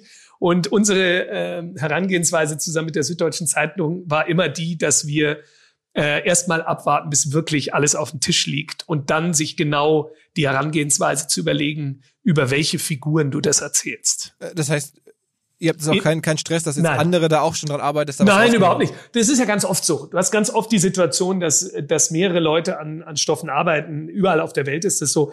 Es geht im seltensten Fall darum, wer der Erste ist, sondern meistens eher darum, wer der Beste ist. Und es gibt ja auch immer verschiedene Herangehensweise an so Stoffe. Insofern, ich würde noch mal ganz kurz, wenn das für dich okay ist, auf die Marken zurückkommen, weil ja. man kann sich auch die Frage stellen, warum ist denn das so? Und das ist eigentlich aus einer Systematik herausgekommen, die eher eine Not war als, als, äh, als eine, eine Tugend. Und zwar, als wir ähm, im, im, im, im deutschen Bereich jetzt mal ausschließlich im Kino tätig gewesen sind, haben wir als größte Konkurrenten natürlich auch in Deutschland immer die amerikanischen Studios. Ähm, das sind riesige Medienfirmen, die äh, mit einer unglaublichen Marketing-Power die Produkte, die sie herstellen, dann auch rausbringen. Wir haben vorhin Disney genannt. Das sind mhm. die Könige dessen, wie man Marken überhaupt kreiert aus dem Nichts heraus. Mhm. Der, der, der größte Teil, wie man sowas macht, also wie man eine Marke kreiert, neben dem ganzen kreativen Gedanken, ist natürlich der monetäre, ist das Geld. Das kostet extrem viel Geld, diese Marken aufzubauen. Das kann eine Firma eine Größenordnung wie die Konstantin nicht leisten ich glaube auch, selbst wenn die Firma sehr viel größer wäre, würde sie es nicht leisten können, weil wir uns auf einem Markt tummeln, der sozusagen potenziell 100 Millionen Menschen erreichen kann, sprachlich. Das sind nun mal ungefähr die Anzahl der Menschen, die Deutsch sprechen. Äh, und die Amerikaner natürlich mit, mit englischsprachigem Produkt erstmal die ganze Welt anvisieren können.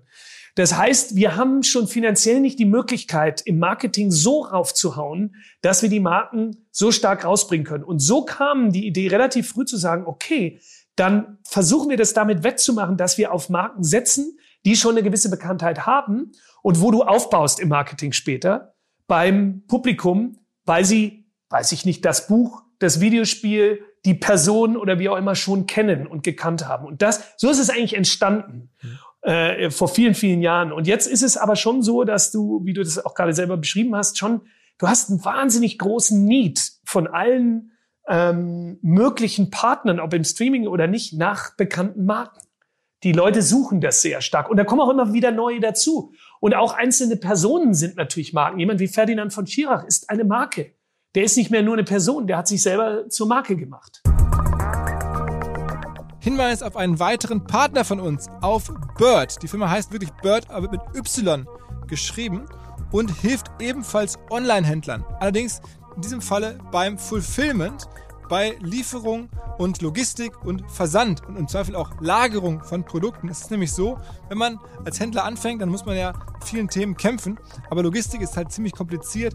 Ähm, die sagen, okay, wir bieten wiederum eine Schnittstelle an, auch zu Shopify, auch zu Shopware, auch zu Amazon und ihr könnt euch da einfach andocken und die gesamte Bestellabwicklung an uns auslagern. Man bekommt dann als Händler Zugang zu deren Logistiknetzwerk, also 14 Warenlager in fünf verschiedenen Ländern, in Deutschland, in Frankreich, in Großbritannien, Holland und in Österreich. Und von da aus versenden die dann im Zweifel in die ganze Welt. Also als schnell wachsende Direct-to-Consumer-Brand zum Beispiel helfen die da wahrscheinlich maximal mit, um es für euch einfacher zu machen. Es wird auch natürlich viel effizienter und nicht unbedingt teurer, nehme ich an. Auch große etablierte FMCG-Unternehmen, weiß ich, nutzen Bird. Man ist am Ende mit der Lösung häufig viel näher am Endkunden, als man es alleine sein kann. Deswegen ähm, gibt es diese Bird-Lösung, eine cloud-basierte Software, ähm, die dann wieder an euer System anschließt. Ähm, Probiert es aus. Es gibt zwar keinen Rabattcode, aber ähm, Hörer, die über getbird.com ähm, slash omr ein Angebot anfragen, erhalten die ersten zwei Monate Lagerung geschenkt. Also getbird.com slash omr. Gibt es denn in Deutschland irgendwie noch, noch, Schauspieler oder so oder sagen wir, Autoren außer Schirach, das, das sind Garanten für Erfolg eigentlich? Du, wo sagst, die, die, wenn ich mir was wünschen könnte, die würde ich Ja. auf jeden Fall nehmen? Ja, die, Gott sei Dank haben wir die teilweise. Also Boradaktikin würde ich sofort sagen. Als Autor, der- ja, war nicht nur Autor und Regisseur, hat äh, die ganze Fuck You Goethe-Reihe entwickelt. Ähm, Auch eine Marke geschaffen, ne? Jeden, ja, um mehrere. Ähm, äh, jede, jeden Film, den der Mann gemacht hat, äh, ist, ist zu Gold geworden. Also, und zwar in einem Maße, wo es kaum einen Vergleich gibt in, in Deutschland und übrigens auch in anderen Ländern. Teilweise sind die Sachen ja in anderen Ländern geremaked worden und, und, und neu aufgesetzt worden.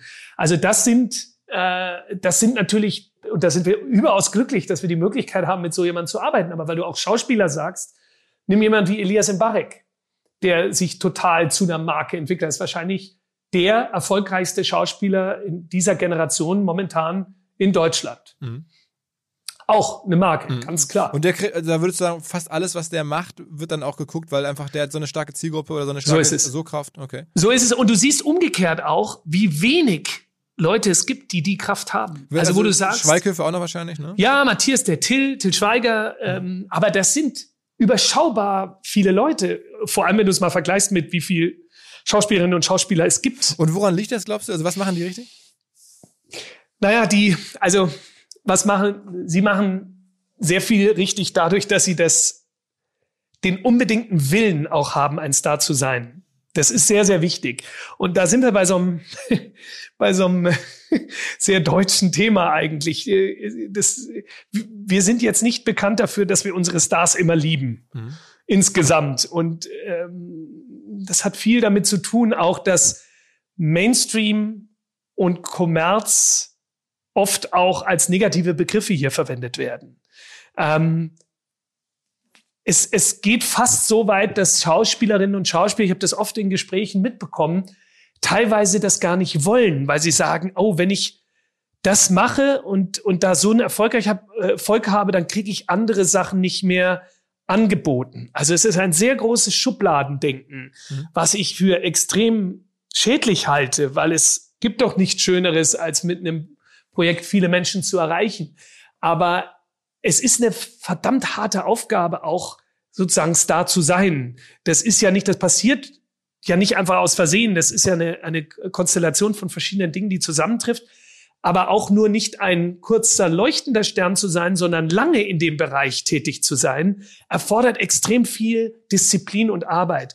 Und ich bin mir manchmal nicht genau sicher, ob das die Leute überhaupt wollen. Ich Also- habe also manchmal den viele- Eindruck, es wird gar nicht gewollt auch. Also viele Schauspieler, die das Talent und die Möglichkeiten eigentlich hätten, die weigern sich so ein bisschen, sagen, okay, ist zwar dann eines Tages vielleicht viel Geld, aber ich hab, scheue mich davor, dieses Risiko, das da wieder auch kommt, dann zu gehen, so sagst du. Ja, Risiko oder auch, dass mich das sozusagen in, in eine gewisse Reihe äh, für gewisse Sachen dann ausschließt, weil dann, keine Ahnung, Film, gewisse Filmemacher mit mir nicht mehr arbeiten wollen oder wie auch immer. Oder, also es gibt dann manchmal so, mein, eine meiner Lieblingssätze ist dann immer, ähm, mit der und der Zeitung möchte ich aber nicht sprechen. Hm, hm.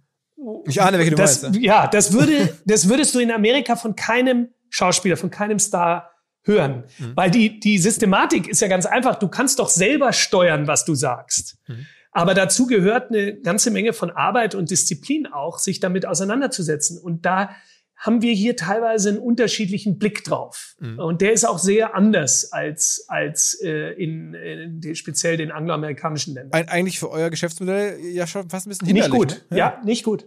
Du, es ist doch ganz klar, wenn wir über, wir reden über eines der größten Länder, also auf jeden Fall innerhalb Europas, und ich muss dir bei vier, fünf Leuten schon sagen, das war's mit den Stars, die die Leute ins Kino ziehen. Das ist doch kein zufriedenstellendes Ergebnis bei über 80 Millionen Menschen. Wir müssten viel mehr haben. Okay, also das heißt, wenn man das so runterbringt auf einen Faktor Menschen oder dann Kinostars, haben wir vergleichsweise deutlich weniger als jetzt Frankreich, auch als Italien wahrscheinlich Ja. und so, ne? Ja, absolut. Krass, und das liegt wirklich an den, an den Persönlichkeiten der deutschen Künstler. Ja, es ist, äh, nein, es sind nicht nur sie, es ist auch die Gesellschaft selber natürlich. Ja, ja. Ähm, da gehen wir jetzt in einen ganz anderen Bereich rein. Es hat vielleicht auch oft mit Neid zu tun. Ähm, Neid ist oft eine hohe Form der Anerkennung in Deutschland. also, teilweise. Äh, also der Erfolg selber ähm, und das, den Erfolg zu neiden, das sind schon alles Sachen, die da eine Rolle spielen, glaube ich. Und jetzt, um nochmal aufs Kino zurückzukommen, wir haben natürlich eine ganz andere, und das ist jetzt mal ein ganz kultureller Aspekt, wir haben einen ganz anderen kulturellen Umgang damit. Also nimm mal, weil du Frankreich genannt hast, die Franzosen wachsen als Kind mit ihrem Kino auf und auch mit ihren Stars. Das ist Teil des, des Kulturguts des Landes. Da stehen die Leute über, weiß ich nicht, Ecken an, um in den Kinofilm reinzugehen. Es gibt eine Quotierung, wie du ja wahrscheinlich weißt, auch von, von ähm, äh, mhm. äh, französisch sprechenden mhm. Programmen, was mhm. in den Kinos Minimum sein muss und so weiter. Das ist ein anderes Selbstverständnis für die eigene Kultur. Das, das gibt's in Deutschland nicht. Ich sage auch nicht, dass es gut ist. Ich bin nicht so ein Freund von Quotierung. Ich würde das nicht wollen in Deutschland. Wir haben ganz andere Fähigkeiten und Möglichkeiten. Aber ich sage dir nur, woher es kommt, dass es auch so unterschiedlich ist. Es ist nicht nur ein Punkt. Es hat jetzt nicht nur mit den Schauspielern zu tun und nicht nur mit der Art der Kultur zu tun. Es ist eine Kombination aus Dingen. Wie viel, wie viel Umsatz macht ihr denn dieses Jahr ungefähr mit, mit der Firma? Äh, du müsstest, glaube ich, der Bericht von 19 ist raus. Ja. Äh, oh Gott, da müsste ich mal reinschauen. Ich glaube, wir sind so bei knapp 300 Millionen. Ich habe es nicht ja. auswendig. Aber wir liegen, ich kann es mal grob sagen, immer zwischen 250 und 350 Millionen. In der, das hat sehr viel damit zu tun, dass wir teilweise eben auch sehr große Produktionen im internationalen Bereich angehen, sowohl im Kino wie auch im Streaming. Und eine dieser Produktionen teilweise eben im zweistelligen Millionenbereich dann immer auch oft liegt und da hängt sehr stark davon ab, in welchem Jahr kommt der raus und in welchem Jahr wird er produziert. Und deswegen schwankt das da auch an Stellen. Aber im Durchschnitt würde ich mal sagen, sind wir bei 300 Millionen circa. Tauchen eigentlich mittlerweile auch Firmen bei euch auf als potenzielle Kunden, die jetzt eigentlich gar, also so ein bisschen wie Amazon, die jetzt gar nicht eigentlich Medienfirmen sind. Also ich meine, Disney, Netflix sind ja dann doch alle oder oder oder RTL alles Medienfirmen. Also gibt's jetzt irgendwie auch oder, oder ab wann macht das Sinn? Also, wenn jetzt sagt irgendwie, weiß ich nicht, eine Audi oder VW oder große Konzerne sagen, okay, wir brauchen auch mal irgendwie hier ein eigenes Content-Angebot im Bewegtbild, ist sowas für euch denkbar? Und ich meine, mit ein paar Millionen ist man ja schon dabei. Also, absolut. Um dir gleich so zu antworten, wir merken total deutlich, speziell, ich würde mal sagen, der letzten drei, vier Jahre, dass sich mehr und mehr Firmen für Bewegtbild-Content interessieren, die überhaupt nichts damit zu tun haben, ob das Automobilfirmen sind, ob das Lebensmittelfirmen sind, ob das Bekleidungsfirmen sind. Also du spürst deutlich, ich komme, ich war früher in der Werbung, deswegen interessiert mich das auch sehr. Du spürst deutlich, dass es einen Shift gibt von dem klassischen Werbebudget. Also wir geben jetzt, keine Ahnung, für Print und, und, und TV-Spots und, und meinetwegen auch fürs Internet ähm, äh, Gelder aus hin zu, wie schaffe ich äh, eine Kundenbindung hinzubekommen über Emotionen, über emotionale Geschichten.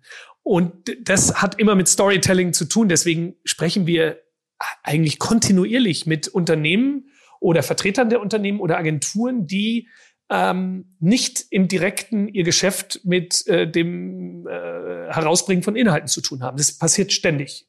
Und wird auch immer mehr. Es wird auch immer mehr. Ich habe manchmal das Gefühl, es sind immer so Wellenbewegungen, äh, wie oft in der Werbung, wo dann alle draufspringen. Insgesamt kann man schon sagen, dass es immer mehr wird, weil natürlich die, das Interesse an Content selber, da spielen, glaube ich, die Streaming-Services eine große Rolle, auch immer stärker wird. Es ist manchmal aber auch wunderbar naiv. Also da stehen dann wirklich sehr, sehr große, sehr, sehr namhafte Firmen vor dir und sagen, wie können wir denn äh, eine Serie machen, die bei Netflix läuft? Und dann sagst du, das geht nicht. sagst, das äh, sage ich, die können produzieren und dann, wenn ihr Glück habt, nimmt sie Netflix. Ich kann euch sagen, sie wird es nicht tun, weil Netflix ein gutes Beispiel dafür ist, die wollen ja diese Form von, von Werbung überhaupt nicht haben. Hm. Die wollen gar nicht, äh, dass in irgendeiner Form Unternehmen Inhalte herstellen und damit verdeckt sozusagen Werbung machen. Das ist total verpönt. Ab, ab wann äh, kann man denn bei euch anrufen? Also ich meine, wenn, wenn man welches äh, Budget für eine Produktion sozusagen, ich meine, für 500.000 Euro stelle ich mir jetzt vor, könnt ihr wenig produzieren. Doch, doch auch. Absolut. Du, also erstmal, du kannst bei uns immer anrufen. Da würde ich überhaupt nicht über das Geld nachdenken, sondern erstmal nur über die gute Idee. Hm. Wenn es eine gute Idee ist, immer anrufen. Wirklich. Und äh, um, um nochmal auf das Geld zurückzukommen, die äh, beispielsweise der Bereich der Konstantin Entertainment, das ist ähm, die Firma, ist die größte Tochtergesellschaft der Konstantin Film AG, die den kompletten non-fiktionalen Bereich herstellt, die stellt in großen Massenprogrammen her, was weitaus weniger als 500.000 kostet äh, und so weiter. Das hat ist, ist kein Maßstab, sondern die Idee muss im, im, im Vorfeld stehen. Manchmal machst du auch was, wo es gar nicht darum geht, jetzt direkt Geld zu verdienen, sondern auf, aus einem Hintergrund die Beziehung zu einem Künstler zu stärken oder jemand Neues zu entdecken oder ihm eine Möglichkeit zu geben oder so. Es ist nicht jede Entscheidung Geld getrieben. Am Ende, natürlich, am Ende ist sowas für dich eine Investition, die du betreibst. Aber es ist nicht so, das wäre auch sehr schwierig für ein Unternehmen wie uns, weil wir dann überhaupt nicht uns weiterentwickeln würden, wenn wir immer nur darauf gucken würden. Das heißt, es geht erstmal immer um die Idee und um die möglichst verrückten Menschen, die zu uns kommen. Okay. Ähm, okay, verstanden. Ähm, ja, also ich glaube, ich kriege, ich habe jetzt einen, einen, einen ganz, oder einen immer besseren Überblick. Ich, rede ja mit ganz vielen Leuten über, über die Zeit. Ne, ich habe ja auch schon wirklich mit mit ähm, wie gesagt ja großen Stars oder auch anderen Produzenten, abseitigen ähm, äh, Produzenten gesprochen, um diesen Markt zu verstehen, weil der von außen auch ein bisschen uh, ja ähm, uneinsichtig ist, wie das genau funktioniert und auch am Ende sich man sich vorstellt, wie viele Leute bei Netflix was machen wollen, dass dann da drei Menschen oder so sitzen bei Netflix und am Ende entscheiden, ob sie das haben wollen oder nicht. Äh, das das muss man sich klar machen. Das ist ja schon was, was man auch wirklich lernen mhm. kann. Ähm, und, und, ja, also wie gleichzeitig ist natürlich, das fließt mehr Geld rein. Also ich habe da jetzt schon, schon viel mitgenommen. Wie siehst du das denn, wenn ich mal eine Frage an dich stellen darf in dem Bereich, also äh, für auch den Bereich, in dem du tätig bist? Wie siehst du denn die Content-Herstellungswirtschaft in der Wichtigkeit auch in den Bereichen? Ja, also ich meine, wir haben ja jetzt selber mal versucht in unseren Verhältnissen. Ihr habt doch eine, eine super äh, Doku, Doku auf ja. YouTube gemacht, ja, ja, ja genau, genau. habe ich gesehen. Ja, Sehr gut. Ja, genau, für, für, über Mittellauf und so. Also ich, ich glaube auch, dass es halt irgendwie ja, das, das differenziert sich aus und damit werden halt alle möglichen Nischen jetzt ähm, relevant und dann auch unsere Nische. Ich meine, was wir machen, so digital Business, Wissen im weitesten Sinne, ein bisschen lifestyleig äh, angeboten, wie wir das machen, das ist natürlich äh, auch eine Nische und aber da glaube ich, gibt es auch jetzt äh, eine Möglichkeit, diese Nische immer weiter zu, ein bisschen zu dehnen und dann auch Angebote dafür zu machen. Und so ist es halt in, in 100 anderen Nischen auch. Und das ist neu und da wollen wir gerne dabei sein. Und deswegen, für uns ist das natürlich dann immer noch ein bisschen schwieriger zu monetarisieren und wir tasten uns da mal vor. Hm. Ähm, aber ja, also ich, ich bin jetzt total gespannt. Also jetzt hier und auch ein Freund von uns, Finn Kliman, macht das ja für Netflix, da war es der so ganz ungewöhnlich. Auf einmal ist der dann da irgendwie wahrscheinlich bald mit einem krassen Netflix-Hit am Start. ähm, also da, ich gucke mir das schon sehr genau an und ähm, bin einfach auch sehr interessiert, wie sich das verändert. Ich, auch die Wette übrigens ne, von, von KKA mit, mit, äh, mit Leonide, ob das jetzt aufgeht, äh, ob sie wirklich da jetzt eine Firma bauen, die dann am Ende deutlich mehr wert ist als die Summe der einzelnen Teile. Ähm, also der Markt ist schon krass in Bewegung und, und ist spannend. Ich, gleichzeitig bin ich auch so ein bisschen nostalgischer Typ. Ich habe wirklich die Biografie von Ben Eichinger echt gelesen, fand den Typen immer richtig geil. So als, als Unternehmer, gleichzeitig auch Medienmacher und Creator und dann so dieser Lifestyle.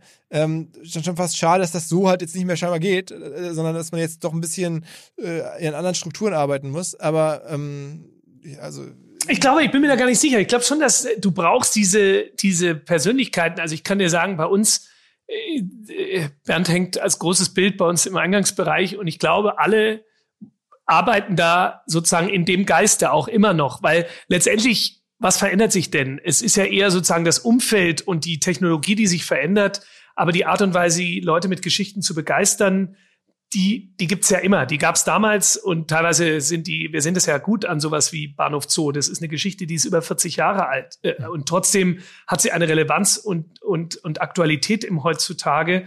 Ähm, auf einer ganz anderen Ebene als vor 30 Jahren, aber eben immer noch. Und, und insofern glaube habt ihr Entschuldige. Habt ihr das deswegen genommen wegen Berlin? Also weil ich dachte mir so, wenn wir das international Amazon, dann zieht halt Berlin und das spielt ja in Berlin. War das ein, auch ein Treiber? Nee, für mich nicht. Äh, nee, für mich war, ich kann dir sagen, was der Treiber für mich war. Ich ähm, war so eines, gab zwei Bücher, die ich gelesen habe. Ich, ich war in Bayern auf dem Internat und habe zwei Bücher gelesen. Das eine war, also ich habe mehr Bücher gelesen, aber die ich so bewusst im Kopf noch habe. Das war wirklich Bahnhof Zoo. Das andere war Salinger, Fänger im Roggen. Das mhm. waren so die, wo ich sagen würde, wenn du mich heute fragen würdest, die haben was mit mir gemacht. Und, und bei Bahnhof Zoo war einfach der, der Fall, dass dieses Projekt, diese Geschichte immer wieder zu mir gefunden hat. Ich habe immer wieder daran gedacht, ich habe immer wieder damit zu tun gehabt mit Horst Rieck und, und, und, und Hermann, äh, die, die beiden Journalisten von Gruner und Ja, die damals monatelang mit Christiane und ihren Freunden unterwegs gewesen sind. Ähm, Uli Edel, der mhm. äh, damals den Film gemacht hat, der mittlerweile, mit dem ich vier Serien mittlerweile produziert habe. So, damals immer der, der Mann von Eichinger, ne? Also der, das war der Regisseur, der damals den Kinofilm gemacht hat und das war meine erste Zusammenarbeit vor zwölf Jahren mit ihm war das Adlon, die Serie, über die wir vorhin gesprochen haben. Es war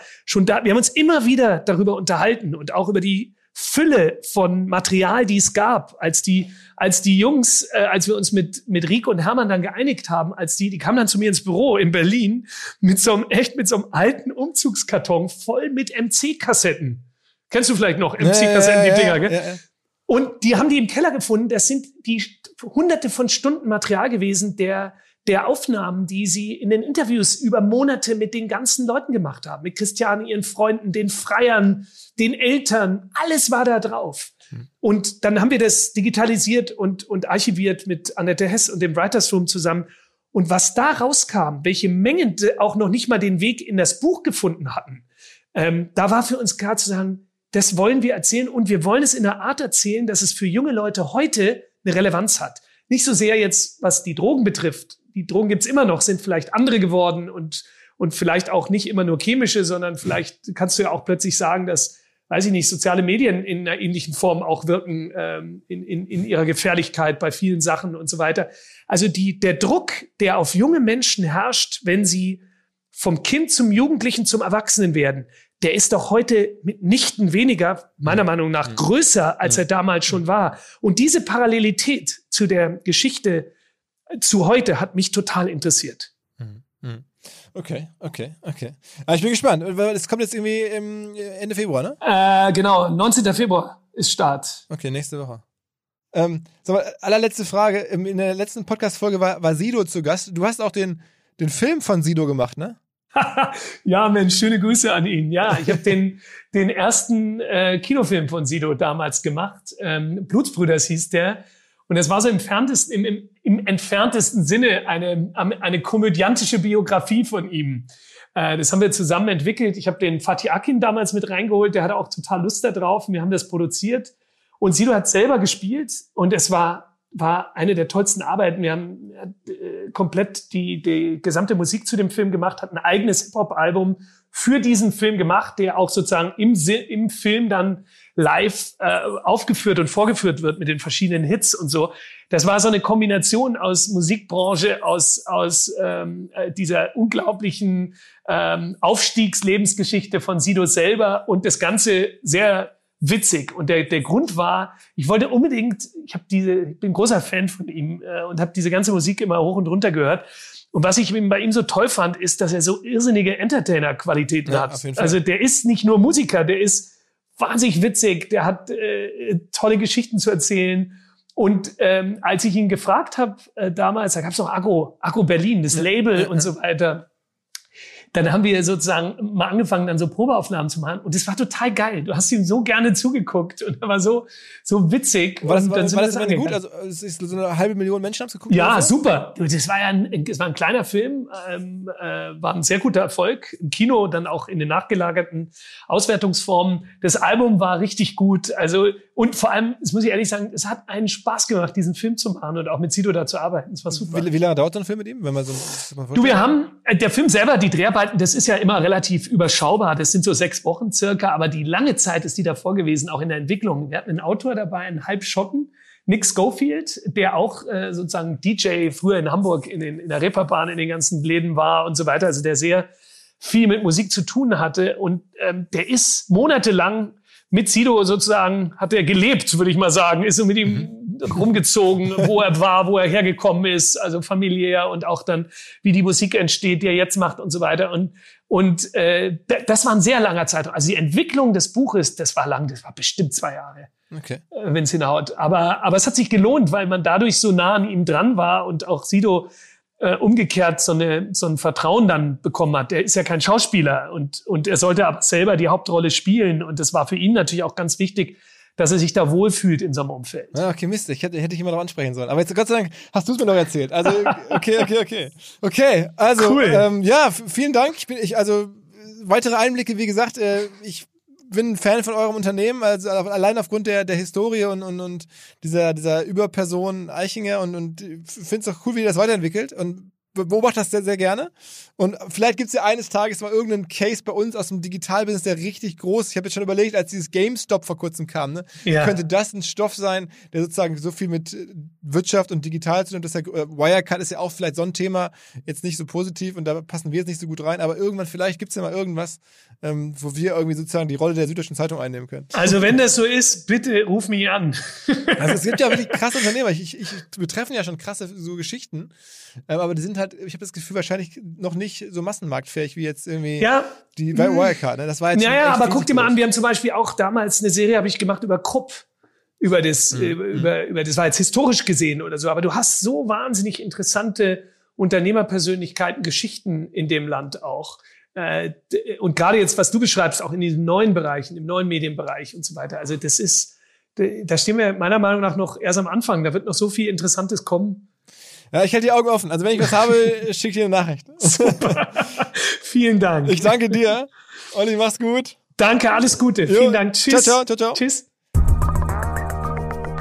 Eine kurze Entwarnung an alle die, die sich um OMR große Sorgen machen. Und wir hatten ja auch kein einfaches Jahr, aber wir kommen vor allen Dingen immer besser um die Ecke dank unseres neuen Produktes dank OMR Reviews, also unserer Software-Vergleichsplattform. Das funktioniert richtig geil. Wir haben mittlerweile 27 verschiedene Software-Kategorien live. Ich bin da unfassbar stolz auf das Team. Über 20 Leute arbeiten daran. Es werden monatlich ähm, mehr. Und was wir da machen, ist ja ganz einfach. Ihr wollt eine Software kaufen für euer Unternehmen. Ihr wollt am besten vorher wissen, was, was denken andere Nutzer dieser Software über das Produkt, die das schon kennen, was sagen die darüber, was finden die gut, was finden die schlecht. Das kann man jetzt sehen. Über mehrere hundert verschiedene Software-Tools kann man da einsehen, zigtausende Bewertungen, auch da kommen jeden Tag neue dazu. Deswegen, bevor ihr Software kauft, schaut einfach mal vorbei bei uns bei omr.com slash reviews. Demnächst wird auch unsere Startseite omr.com immer mehr aussehen wie ein Vergleichsportal. Das wird neu sein, aber das Thema ist so stark und so mächtig. Wir glauben da total dran und wir sehen, was passiert. Im Bereich Softwarevergleich geht eigentlich aus unserer Sicht an OMR Reviews bald nichts mehr vorbei. Also natürlich Werbung in einer Sache, aber auch ein bisschen Entwarnung. Das Thema hält uns extrem gut im Spiel. Könnte immer besser sein, aber ähm, viel besser eigentlich nicht. Dieser Podcast wird produziert von Podstars bei OMR.